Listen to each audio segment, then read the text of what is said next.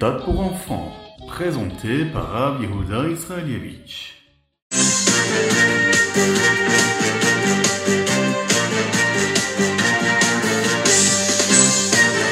Bonjour à tous, infiniment heureux de vous retrouver pour partager avec vous le Ritat du jour. Aujourd'hui nous sommes Yom Shishi, mais également nous faisons le Ritat de demain, Yom Shabbat Kodesh de la Parashat, Shemot.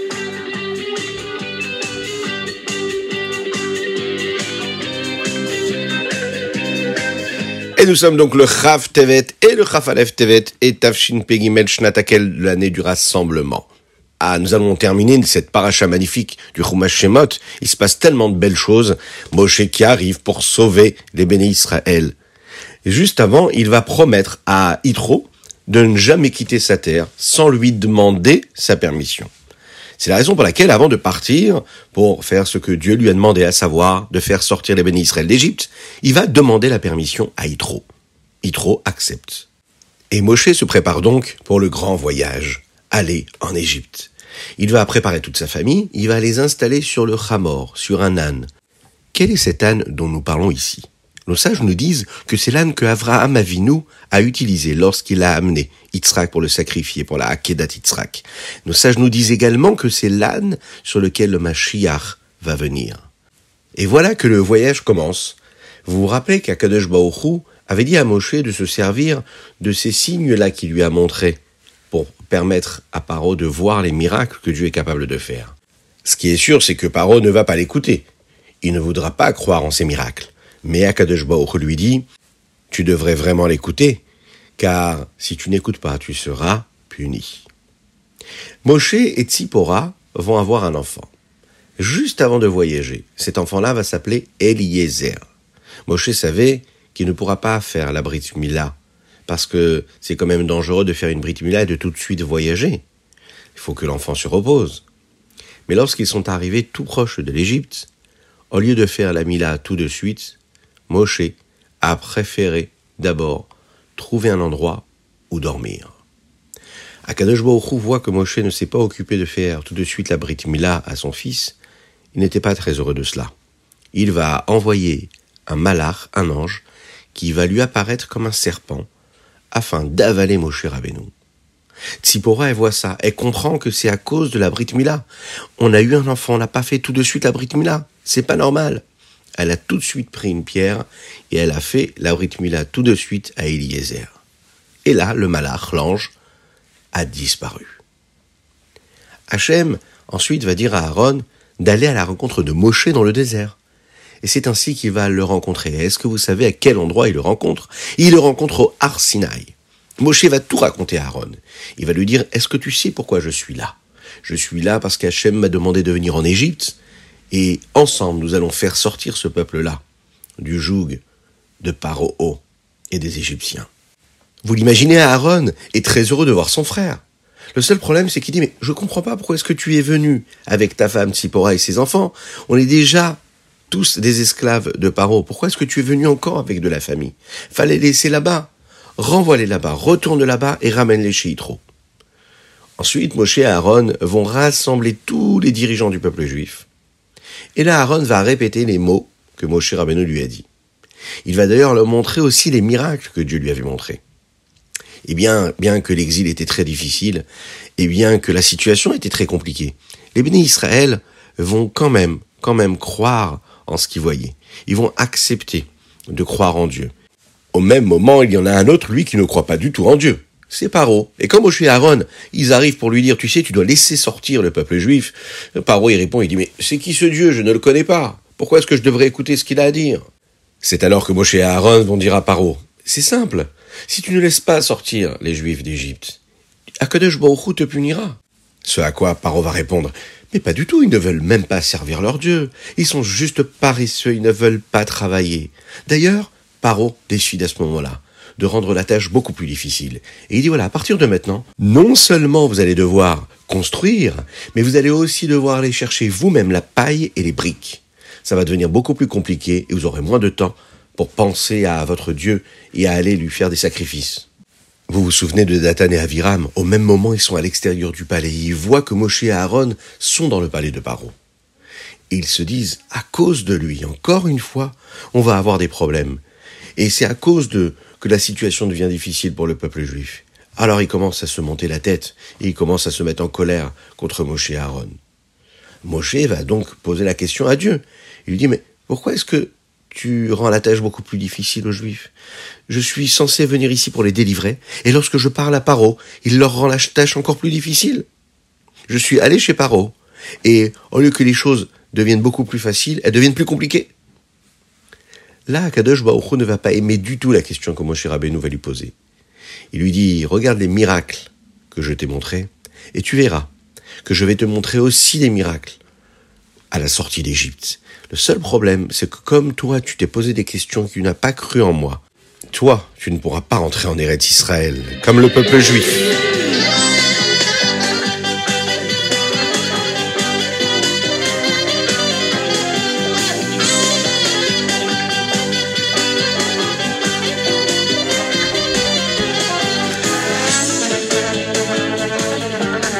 Et nous passons tout de suite au Teilim du jour. Aujourd'hui, nous sommes le Chaf du mois de Tevet. Et dans le Chaf du mois de Tevet, il y a des Teilim à dire. Et quels sont les Teilim à dire aujourd'hui? Vous êtes prêts? C'est du Tzadik Zain au Kouf Gimel. Et dans ce Teilim-là, il y a un des chapitres dans lesquels il y a un verset qui dit Ari ou Lachem Kol C'est tout le monde entier qui doit faire des louanges pour Dieu, qui doit chanter pour Dieu. Dans la Chassidoute, il est dit que les mots Ariou Lachem Kol ce sont les votes du mot Alacha. Vous savez ce que c'est les votes? C'est-à-dire que quand on prend la première lettre de chaque mot, eh bien on peut former un autre mot. Et quel est ce mot-là? C'est Alacha. Alacha, c'est ce qui nous permet de faire ce qu'Akadosh nous demande de faire, de bien nous comporter. Et lorsque l'on se comporte comme la Torah nous le demande, eh bien on fait en sorte que chaque chose est à sa place, que tout se passe comme il faut. Et lorsque tout se passe comme il faut, eh bien, c'est la plus belle des chansons. Comme dans une belle chanson où chaque note de musique est là pour apporter quelque chose de plus à l'autre, et de cela on peut faire quelque chose de magnifique, de joli, eh bien c'est la même chose. Quand on se comporte comme il faut, eh bien on permet à la plus belle des chansons, le chant de la nature, le chant du monde, de donner ce qu'il a à donner et de faire ce qu'Akadosh Baruch nous demande de faire ici-bas. Et dans les Teilim de demain, du jour de Shabbat, à savoir le Chafalef du mois de Tevet, nous allons lire les chapitres Kouf Dalet et Kouf E. Et il y a un verset qui est très intéressant et qui concerne chacune et chacun d'entre nous, surtout les enfants. Al tighu bimshichai. Nos sages disent ici que cela veut dire que Meshichai, c'est les enfants, les enfants juifs. Chacune et chacun d'entre nous, il faut savoir qu'on est considéré comme les êtres les plus chers, pour Dieu, pour Akadosh Baoru. Et Dieu ici, ne touchez pas à eux, ne leur faites jamais du mal. Pourquoi? Parce que ce sont mes préférés. Le rabbi de Lubavitch nous explique que les enfants qui sont éduqués selon la Torah et les mitzvot sont appelés des Meshichai. Lorsqu'on les regarde, la première chose qu'on se souvient, c'est qu'ils sont là pour faire venir Mashiach. Dans la dernière sikha du rabbi qui a été dit à Simchat Torah Le rabbi a fait un très très très très très grand farmringen. Et pendant ce farmringen là, il a beaucoup parlé de cela et il a rappelé que les enfants étaient appelés Meshichenu. C'est ceux qui permettent à Mashiach de se révéler. Et à travers les enfants juifs, à travers les bonnes actions de chacune et chacun d'entre nous, eh bien, Akadosh Baruch retrouve encore le désir et le souhait de nous envoyer le Mashiach, ce qu'on souhaite très très très très très rapidement.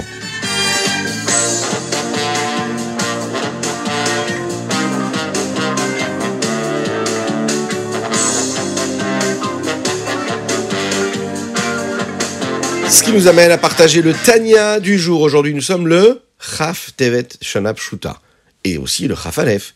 Là, on va parler de la fin du chapitre Yud Gimel. Et dans ce chapitre-là, on nous parle du Benoni. Le Benoni, lui, il aime beaucoup Akadosh Baruch Il aime énormément. Mais à quel moment? Au moment de la tuila. Alors on aurait pu penser que s'il aime Dieu qu'à des moments précis, il n'aime pas vraiment Dieu, puisque après la tuila, nous l'avons dit, comme il n'est pas comme un sadique, alors il peut perdre cette envie, ce désir-là, il peut avoir envie d'autre chose, même s'il ne va pas suivre ce que le Yitzhara lui dit, il peut se perdre. Et que peut-être on pourrait dire qu'au moment de la tfila, il n'aimait pas vraiment Dieu à Kadosh comme il fallait. Le Admorazaken nous explique quelque chose. Et il nous dit voilà. Vous savez, c'est comme un enfant qui aime son prochain, qui a un ami. Et le vendredi matin, il dit non, moi aujourd'hui je l'aime pas le vendredi, je l'aime le dimanche, je l'aime le lundi, le mardi, mais pas le vendredi. C'est pas possible. Ou tu aimes ton prochain, ou tu l'aimes pas. Hein? Vous l'imaginez un petit peu? Bon, eh bien le Benoni, on peut pas dire qu'il aime Dieu juste pendant la tefila et le reste du temps il aime pas Dieu. C'est pas possible de dire une chose pareille. C'est la raison pour laquelle le Rabbi Shonzalman nous explique. Et il nous dit, comme l'homme va prier tous les jours, et que tous les jours il retrouve Akadosh Baruch quand il fait sa tefila, eh bien à ce moment-là, on comprend bien que cet amour-là peut continuer. C'est-à-dire qu'à chaque fois qu'il a une occasion, par exemple d'étudier la Torah, par exemple de faire la tefila, il est en train de d'agir pour arriver à cet amour d'Akadosh Baruch pour aimer Dieu, aimer Dieu encore et encore, encore et encore. Mais faut le savoir, hein, même si cet amour-là, c'est un amour qui est véritable, il y a différentes façons d'aimer Dieu, comme il y a différentes façons dans la vérité. Le tzaddik, lui, il aime Dieu tout le temps, à chaque instant, avec la plus grande des vérités. Il n'y a pas de différence. Lui, il réussit cela. C'est comme ça qu'on conclut le, chapitre Yud Gimel. Et dans le Tanya du Chafalef Tevet de Shabbat Koidesh, eh bien là, on apprend dans le chapitre 14 que chaque personne a la possibilité d'être un petit peu ce Benoni. Vous allez me dire, mais comment c'est possible? Bien, Un Benoni, c'est une personne qui n'est pas capable de faire une Avera. Il ne laisse pas le Yetzerara gagner. Il ne le laisse pas s'exprimer. Même lorsque parfois le Yetzerara vient d'un coup, il nous dit, allez, je vais penser à quelque chose de négatif. Je vais faire quelque chose de mal. Tout de suite, on repousse cela avec les deux mains. Et on dit non, pas du tout. Je veux me souvenir d'une seule chose. C'est que si je fais une Avera, je me sépare de Dieu. Et un juif, écoutez bien cela, ne veut et ne peut jamais se séparer d'Hachem, même une seule seconde. La seule chose que je veux, moi, c'est d'utiliser les vêtements de mon âme. Vous vous souvenez ce que c'est les vêtements de l'âme? C'est-à-dire les moyens d'expression, la façon avec laquelle l'âme s'exprime, à travers la pensée, la parole et l'action. Et la seule chose que je veux faire avec mes pensées, mes paroles et mes actions, c'est servir Dieu. Pourquoi? Parce que j'aime Dieu. C'est la raison pour laquelle, tellement je le sens, je ne peux pas faire quelque chose qui est à l'inverse de la volonté de Dieu. C'est pas logique de faire une avéra. C'est une folie de faire une avéra. Et moi, je ne veux pas faire de bêtises. Je veux faire ce que Dieu me demande. Alors, on peut pas tous aimer Dieu au point de devenir des tzadikim mais on a tous la possibilité de se rapprocher de ce que le Benoni est. Chacune et chacun d'entre nous, on doit trouver les forces intérieures pour se dire, je ne veux pas faire d'Avera, parce que je ne veux pas être séparé de Dieu, parce que je veux être proche de lui, toujours, tout le temps.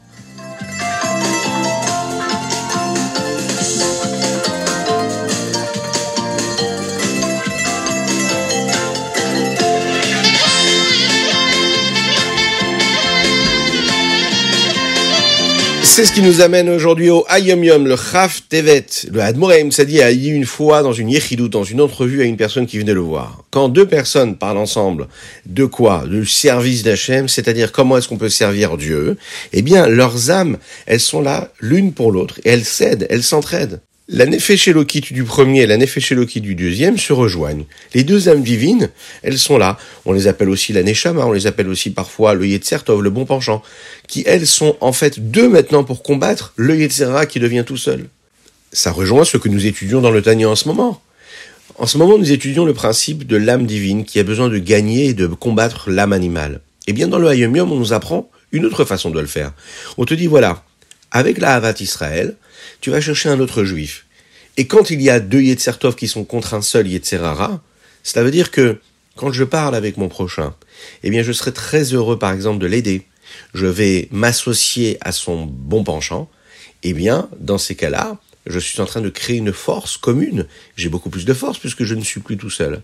Alors que quand c'est les Tserara, il n'arrive pas à s'associer à l'autre. Vous savez pourquoi? Parce que le mauvais penchant, il est très égoïste. Il ne pense qu'à lui. Il ne veut pas aider l'autre. Donc il reste tout seul. Donc, le Yetzerara de l'un et le Yetzerara de l'autre, ils sont chacun de leur côté. Alors que quand on utilise le Yetzertov, dans le Yetzertov, il y a cette volonté d'aider, de réjouir l'autre, d'apporter quelque chose à l'autre. Du coup, il n'y a plus qu'un seul Yetzertov, il y a deux, deux Yetzertov.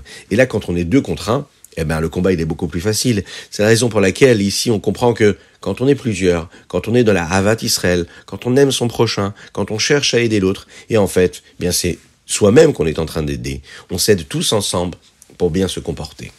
Dans le Hayom Yom du Chafalef Tevet, un jour, il est dit comme ça, qu'un jour, le rabbi Yosef Yitzhak, le rabbi précédent, il a rencontré un puiseur d'eau qui avait des seaux pleins d'eau et il lui a dit comme ça.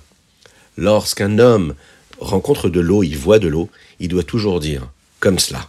Le Baal Shem Tov a dit que l'eau, c'est un siman bracha, c'est un signe de bénédiction. Imaginez à chaque fois que vous allez voir de l'eau, dites-vous, c'est pas grave si le verre d'eau il est tombé sur la table. C'est un siman bracha, c'est-à-dire que Kadosh Baruch nous donne à toutes et tous beaucoup, beaucoup de bénédictions. Qu'Hachem fasse, qu'on puisse voir beaucoup d'eau qui tombe, beaucoup, beaucoup, beaucoup d'eau partout, tout le temps, et qui est plein de bénédictions pour tout le Ham Israël. Bezrat Hashem!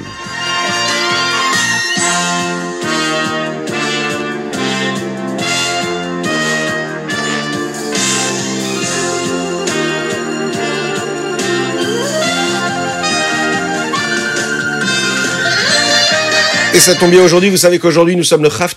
Et c'est très important, c'est la Iloula du Rambam, Rabbi Moshe Ben Maimon. Tout le monde connaît le Rambam. Vous savez que le Rambam a écrit le Sefer Mitzvot. Et d'autres livres encore qui s'appellent comme le Rambam, Ayad Achazaka. C'est un livre qui passe en revue tous les sujets de la Torah. Le Rambam a écrit d'autres livres qui sont très connus, comme par exemple le Moré Nevuchim. À l'époque du Rambam, le Rambam répondait à beaucoup de questions à beaucoup de juifs du monde entier qui s'en posaient. Les gens se posaient des questions, le Rambam avait des réponses. Ce livre-là, le Moré Nevuchim, leur permet de comprendre comment on peut servir Dieu. Le rabbi nous dit qu'il y a un lien direct entre le Rambam et le Admorazaken.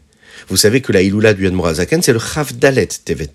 La Iloula du Rambam, c'est donc aujourd'hui le Chav Tevet. Il y a donc quelques jours entre les deux. C'est qu'il y a un lien direct entre les deux, entre le Admorazaken et le Rambam. Et le lien que l'on peut trouver entre les deux, il est assez simple.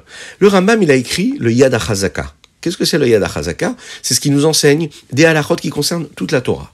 Il a écrit aussi un livre qui est, lui, beaucoup plus philosophique, qui parle de comment servir Dieu, ce qu'on appelle le Moré Nevuchim. Eh bien, le Admorazaken, c'est pareil. Il a écrit d'un côté le Shulchan Aruch, qui lui parle de toutes les halachot qui concernent la Torah, et puis il a écrit le Tanya, le Tanya qui nous enseigne aussi comment servir Dieu.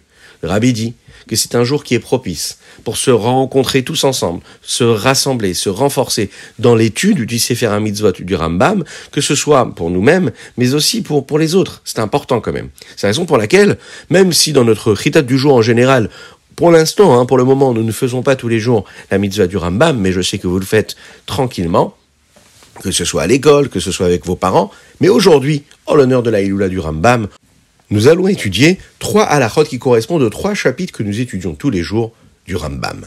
C'est des lois en ce moment qui concernent le mikvé. Quand est-ce qu'un mikvé est cachère et quand est-ce qu'il ne l'est pas? Vous savez que l'eau du mikvé doit être une eau qui est en contact avec de l'eau de pluie. Maintenant, imaginons de l'eau qui a été amenée dans un réceptacle, de l'eau du robinet ou de l'eau qu'on a puisée quelque part, mais qui ne vient pas d'eau de pluie. C'est ce que nous appelons en hébreu ma'im sheuvim eh bien, s'il y en a trop dans le mikvé, le mikvé devient pas saoul.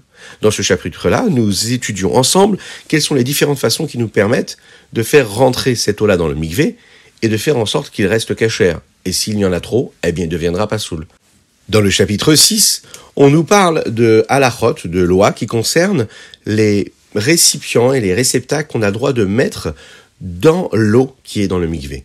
Quand est-ce que c'est considéré comme de l'eau de pluie. Et quand est-ce que c'est, par exemple, ça peut être des tuyaux, vous savez Bien parfois, ces tuyaux-là, ils ne peuvent pas être dans l'eau parce que quand ils sont dans l'eau, ils ne vont pas rendre le mikvé cachère, mais l'inverse, il deviendra pas saoul. Et dans le chapitre 7, on nous parle d'un cas qui pourrait arriver. Imaginons, on a un mikvé qui est cachère et il y a quelque chose qui est tombé dedans. Alors parfois, ça peut rester cachère et parfois pas saoul. Par exemple, si dans le mikvé tombe quelque chose qui va changer la couleur de l'eau, eh bien là, à ce moment-là, le mikvé va être pas saoul.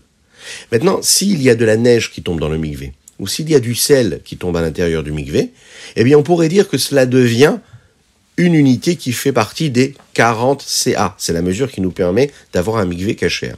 Eh bien là, on pourra dire qu'il c'est cachère. Le mikvé reste cachère. le Rambam nous donne aussi un autre exemple. Un liquide, par exemple, qui ne peut pas être considéré comme une partie de ces 40 CA ça voudra dire qu'il faut qu'il y ait quand même 40 CA indépendamment de ce petit jus là qui est tombé. Est-ce que ça veut dire que le mikvé est cachère? Eh bien oui, il pourra être cachère parce qu'il n'a pas abîmer l'eau qui était sur place, qui était déjà là. Il ne le rend pas pasoul, même s'il ne peut pas être considéré comme une unité qui permettra à ce migvé d'être cachère s'il n'y a pas la mesure de 40 CA. Oh, je sais, vous me dites, ça a l'air un petit peu compliqué, mais vous allez le voir. Au fur et à mesure qu'on étudie ces halachot-là, eh bien, petit à petit, on développe notre intellect, et notre intellect comprend. Et à ce moment-là, on aime encore plus Hachem. Et à ce moment-là, on peut craindre encore plus Hachem.